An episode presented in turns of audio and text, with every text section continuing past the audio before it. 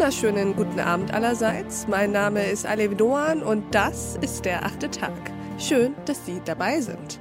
Wir sprechen heute mit dem Chef einer Marke, die fast ein bisschen aus der Zeit gefallen scheint.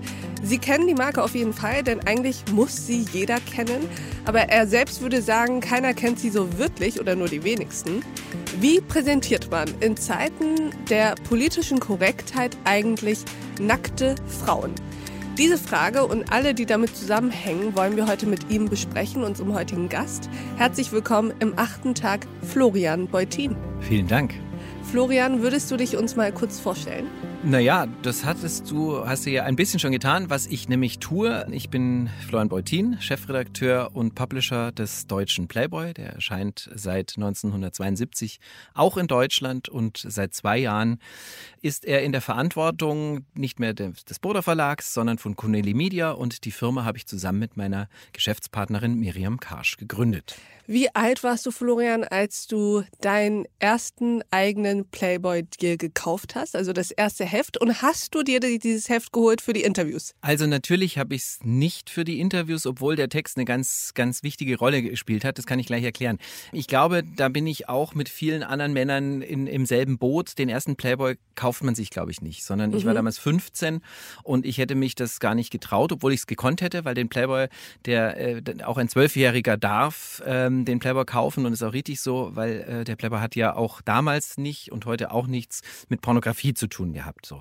Aber ich habe mir den ersten Playboy nicht gekauft, sondern der wurde so rumgegeben. So. Und ich hatte ihn damals auch.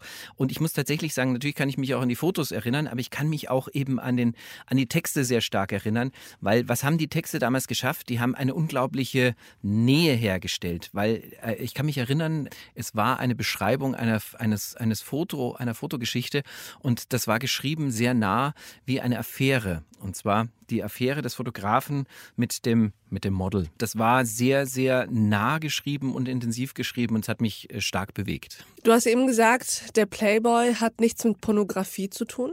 Womit hat denn der Playboy zu tun? Der Playboy ist, na gut, ich könnte jetzt einfach sagen, der Playboy ist ein, ein, ein Lifestyle-Magazin, das ist so ein, so ein Begriff. Der Playboy ist ein Lebensart-Magazin. Ähm, der Playboy hat sehr stark was äh, damit zu tun mit einer, einer, einer Geisteshaltung, mit einer Form, wie man das Leben, äh, wie man auf das Leben guckt. Nämlich, dass man das Leben, und da gehört die Sexualität dazu, als was völlig Natürliches und vor allem als was Positives begreift.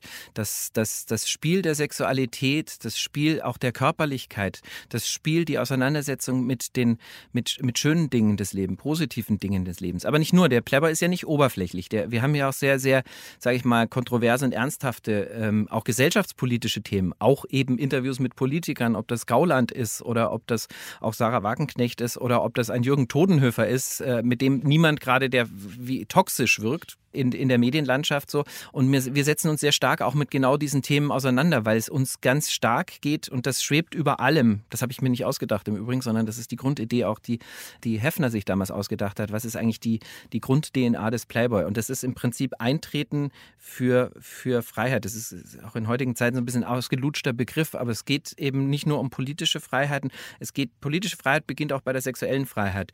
Der, der Freiheit, sich zu orientieren, welches Geschlecht, also das was was im Prinzip heute kein Thema ist, war in den 60er Jahren ein sehr großes Thema. Hefner hat sich sehr stark in den 60er Jahren auch, auch für, für Gleichberechtigung eingesetzt. Und das war die Zeit der Rassenunruhen in den 60er Jahren. Also man kann sehr weit gehen, weil das ein großer Begriff ist. Es geht darum, um die, um die, um die Freiheit des Einzelnen, ob das eine sexuelle, äh, sexuelle Orientierung ist oder ob das den Bereich betrifft, so wie will ich mein Leben leben eigentlich. Mm. Und, und das ist die, die Grund. Die Befreiung von gesellschaftlichen Ketten im Endeffekt, richtig? Wenn Ketten vorhanden sind, ja, natürlich. Mm. In den 50er ja, Jahren. Es gibt ja auch subtilere Ketten. ja, ja. Mm. Na klar, also das ist auch, sage ich mal, viele Dinge haben sich geändert, viele Dinge eben auch nicht geändert. In den 50er Jahren war die, die, die Brüderie ein ganz großes Thema. Hefner hat mir mal, Jo Hefner, der den Playboy gegründet hat, mir mal gesagt, so, ich habe ihn gefragt, in den 50er Jahren hat er den Playboy entwickelt, so, wie, wie war Amerika? Und er hat mir gesagt, die Amerikaner hatten vor zwei Dingen Angst, nämlich, dass über Nacht der Russe einmarschiert in, in, in Amerika und dass jemand vergisst, beim Sex das Licht auszumachen.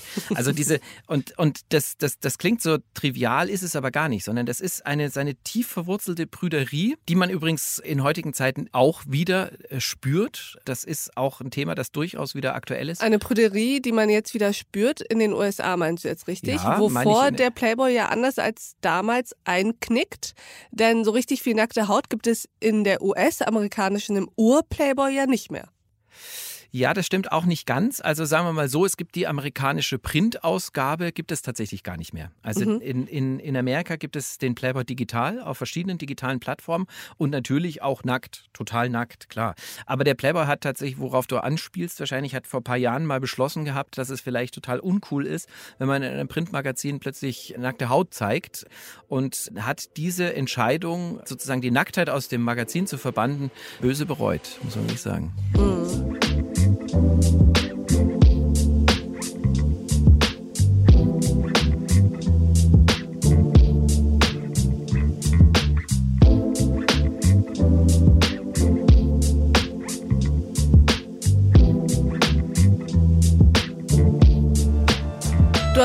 gesagt, es geht im Playboy ja auch darum, das Leben als etwas Natürliches, auch die Körperlichkeit als etwas Natürliches zu begreifen. Das ist sozusagen auch eine der Ideen des Playboy. Wie natürlich würdest du sagen, sind denn so die Frauenkörper, die ihr im Playboy zeigt? Ja, was ist denn natürlich? Also was, äh, wo- worauf äh, du anspielst, ist mir natürlich klar. Natürlich ist es heute so, dass es, wir leben auch in Zeiten, aber die ist auch nicht ganz neu, der, der Selbstoptimierung. Das heißt, auch eine Marilyn Monroe hatte schon äh, die ein oder andere Schönheitsoperation und das ist in den 50er Jahren. Ich glaube, darauf spielst du an. Ähm, Ja, ich natürlich spiele auf sozusagen Körperdiversität an. Ja. Also natürlich ist ja zum einen erstmal nicht nur die aller, aller schönste Körperform, sondern unterschiedliche Körperformen sind natürlich. Ja. Und dann natürlich auch nicht veränderte Körperformen, wobei Ja. ich damit noch nicht mal so ein Ja. Problem jetzt hätte. Genau, aber das ist eben, wie du sagst, du hast da vielleicht kein Problem, der andere hat ein Problem, der eine hat ein Problem, wenn da jemand ein Tattoo hat und der äh, zu viele Tattoos, zu wenig. Also wo ist sozusagen, wer bestimmt das natürlich ist und wo die Grenzen und wie auch immer sind. Ich, ich nenne dir mal ein Beispiel und da sind wir schon auch stolz drauf, weil das die, die unsere Identität ist. Wir richten nicht bei Playboy und sagen, das ist natürlich, das ist richtig, das ist falsch. Es geht sogar so weit, dass wir mit Juliana Verfaller vor zwei Jahren eine Frau auf dem Titel des deutschen Playboy hatten, die als Pascal, sprich als Junge auf die Welt gekommen ist. Wir haben vor wenigen Monaten mit Hayley Hasselhoff nicht nur die Tochter von David Hasselhoff auf dem Cover gehabt, sondern ein sehr prominentes Model, das sich sehr stark macht für die äh, Body Positivity äh, Bewegung. Das erste Super Size, X-Size, wie auch immer, wenn man es kategorisieren will.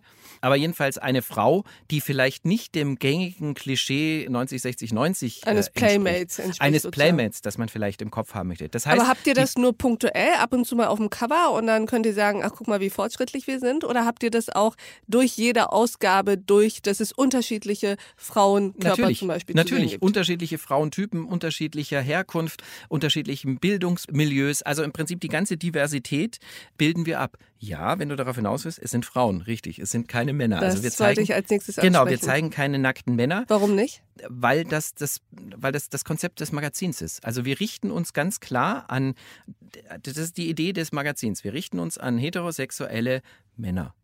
Und die haben eine bestimmte Erwartungshaltung. Also ich, ich, ich, ich sag mal so, wenn ich, wenn ich vegetarisch essen möchte, dann weiß ich auch, dass Fleisch vielleicht gut schmeckt, aber wenn ich vegetarisch essen will, esse ich äh, vegetarisch. Und wenn mir der Kellner dann plötzlich anbietet, wir haben auch eine tolle Currywurst, sage ich, ja, mag ja sein, eure Currywurst ist sicher ganz toll, aber ich will jetzt gerne vegetarisch essen.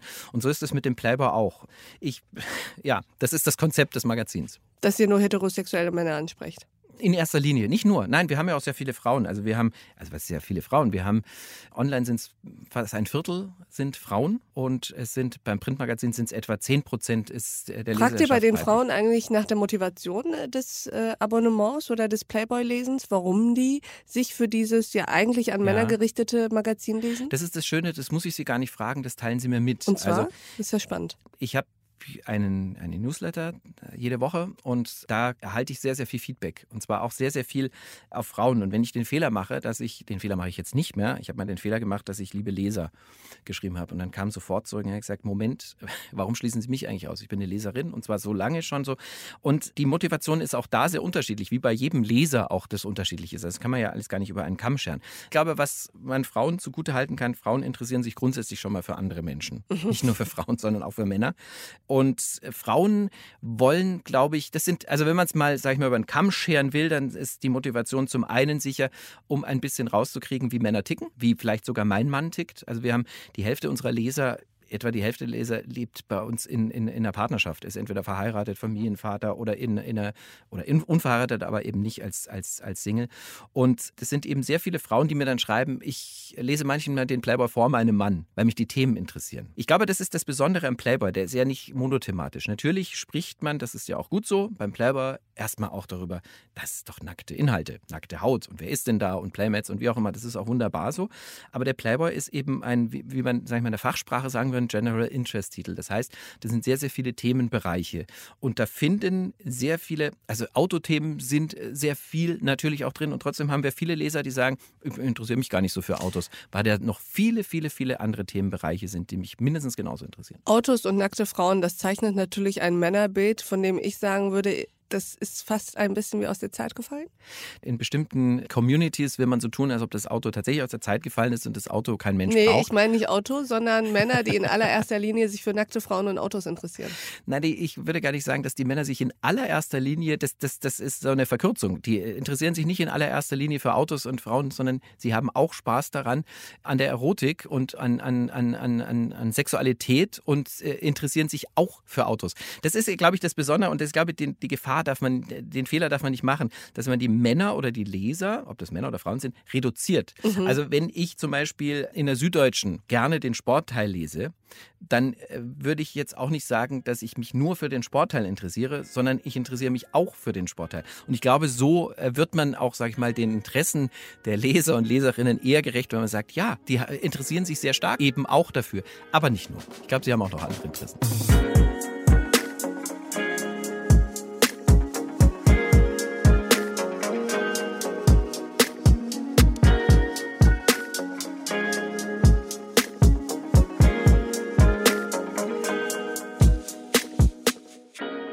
Man sagen, Florian, dass der Playboy einer der letzten übrig gebliebenen Safe Places ist für heterosexuelle Männer, deren Interessen eben auch nackte Frauen und Autos sind, aber das so zu formulieren heutzutage nicht mehr so einfach ist? Ja, ja, das klingt immer so endgültig und es klingt so, als ob die praktisch, als ob es Menschen gibt, die sich jetzt zusammenrotten in irgendwelche Höhlen und, und, und versuchen noch so zu sein, wie, wie der Urmensch war. So dramatisch würde ich es nicht formulieren.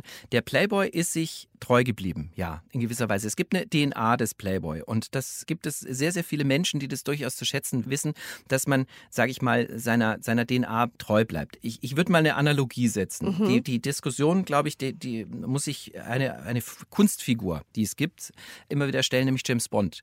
Ist die Figur des James Bond zeitgemäß? Und da wird sehr viel Hirnschmalz verwendet, auch bei den Machern, das A immer wieder zu, unter Beweis zu stellen, dass James Bond zeitgemäß ist. Ich glaube, da liegt eine ganz große Gefahr. Also ich glaube, dass ein James Bond äh, heutzutage, ein James Bond-Film aus den 60er Jahren heutzutage so nicht mehr umgesetzt werden kann, ist vollkommen klar. Die Gesellschaft hat sich verändert, James Bond hat sich verändert, der Playboy hat sich verändert, wir Menschen haben uns verändert.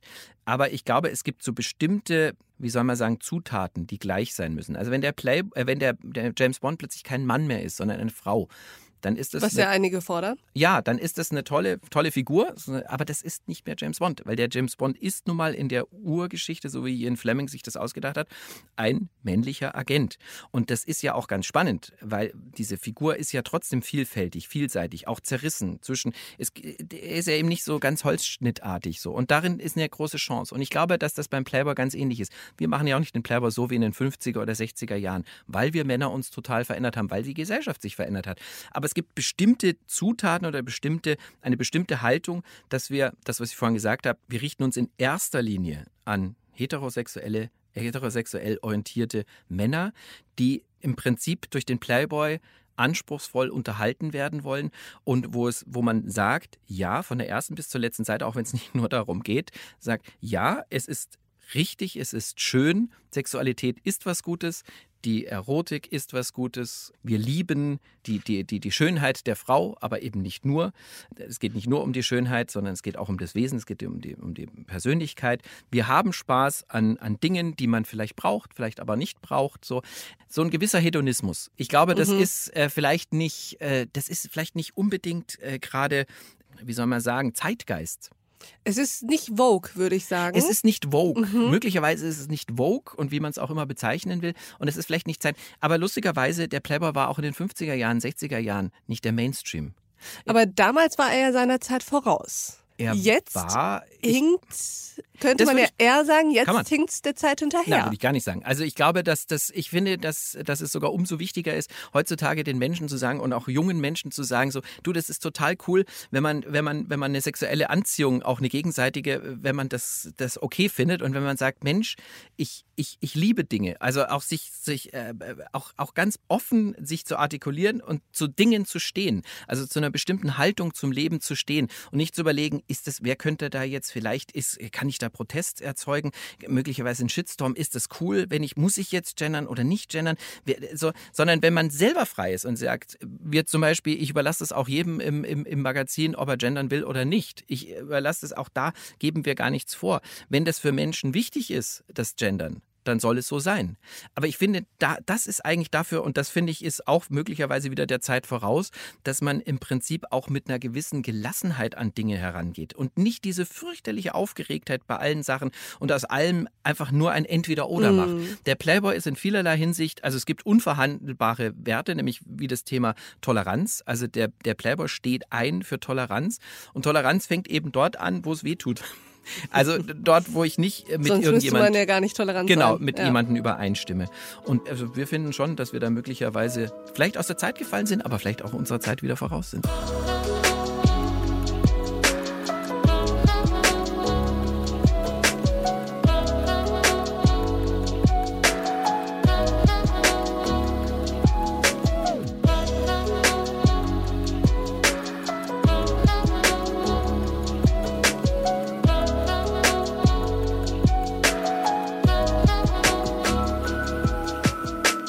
Denn eigentlich in dieser Zeit, in unserer heutigen Zeit, nach der großen MeToo-Debatte, wie ist es in dieser Zeit eigentlich noch, dieses Geschäft zu führen? Also mit nackten Frauen sozusagen das Geld zu verdienen. Nicht nur natürlich, aber weiterhin mit. Ich glaube, dass man auch in dieser Debatte, und das zeigt ein bisschen die Frage, die ich ja auch nicht zum ersten Mal höre, aber so, das ist die Verkürzung oder die Vermischung von Dingen. Was ist MeToo? MeToo ist etwas, wo es auch, sage ich mal ganz klar, um Machtmissbrauch geht. Mhm. Da geht es darum, dass Menschen, meistens Männer, andere Menschen, meistens Frauen, ausnützen, schlecht behandeln, misshandeln, psychisch misshandeln und dass das auch eine sexuelle Komponente haben kann, also dass da das Thema Vergewaltigung oder wie auch immer Übergriffigkeit eine Rolle spielt. Aber das ist ja eigentlich gar nicht der Kern. Das wiederum hat mit dem Playboy gar nichts zu tun. Gar nichts zu tun. Weil es geht, mhm.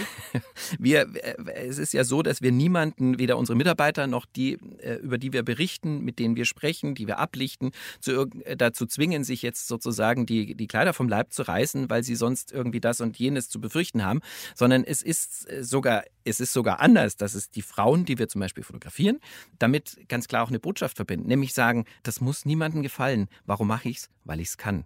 Und das unterstreicht etwas, was auch ganz wichtig ist. Und wir leben Gott sei Dank auch in einem Gesellschaftssystem, wo man nicht gesteinigt wird, wenn man das tut, sondern wo man einfach sagen kann, ich kann es und muss vielleicht keine Repressalien fürchten. So, es, es, es ist, äh, erfordert immer noch Mut, weil ich vielleicht in der Nachbarschaft oder bei meinem Arbeitgeber oder sowas schief angeguckt werde oder weil ich vielleicht den berühmten Shitstorm ernte im, im, als, als Prominente im, im, im Netz.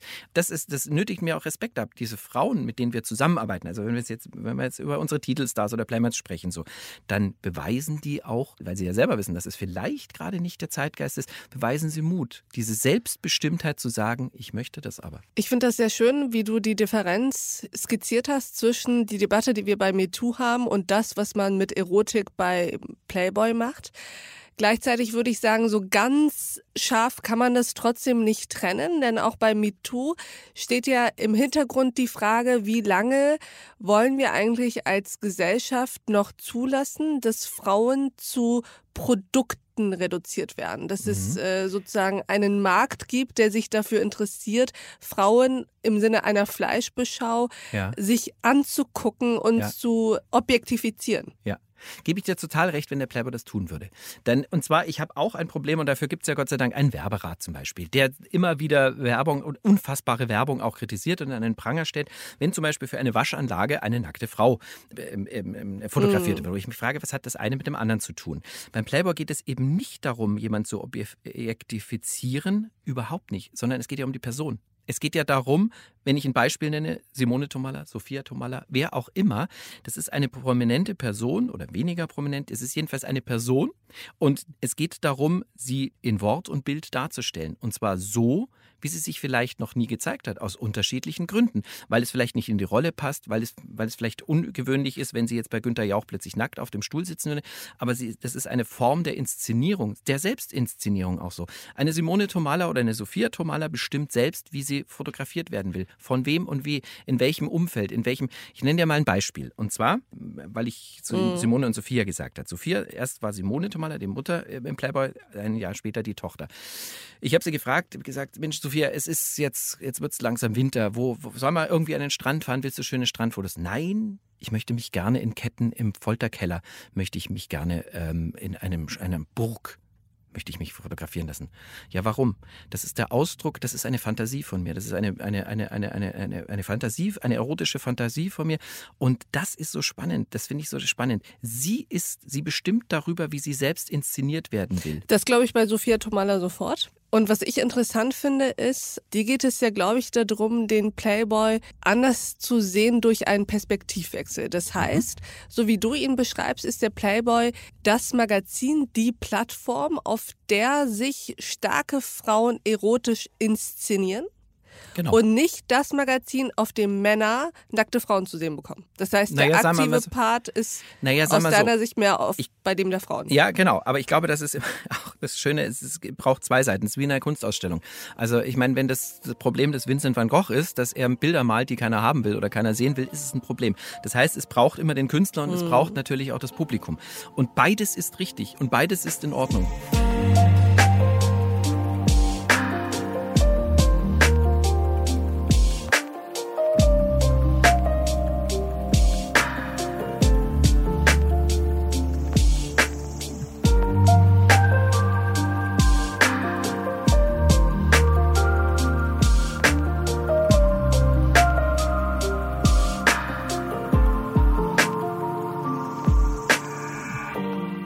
Habe zwei letzte Fragen.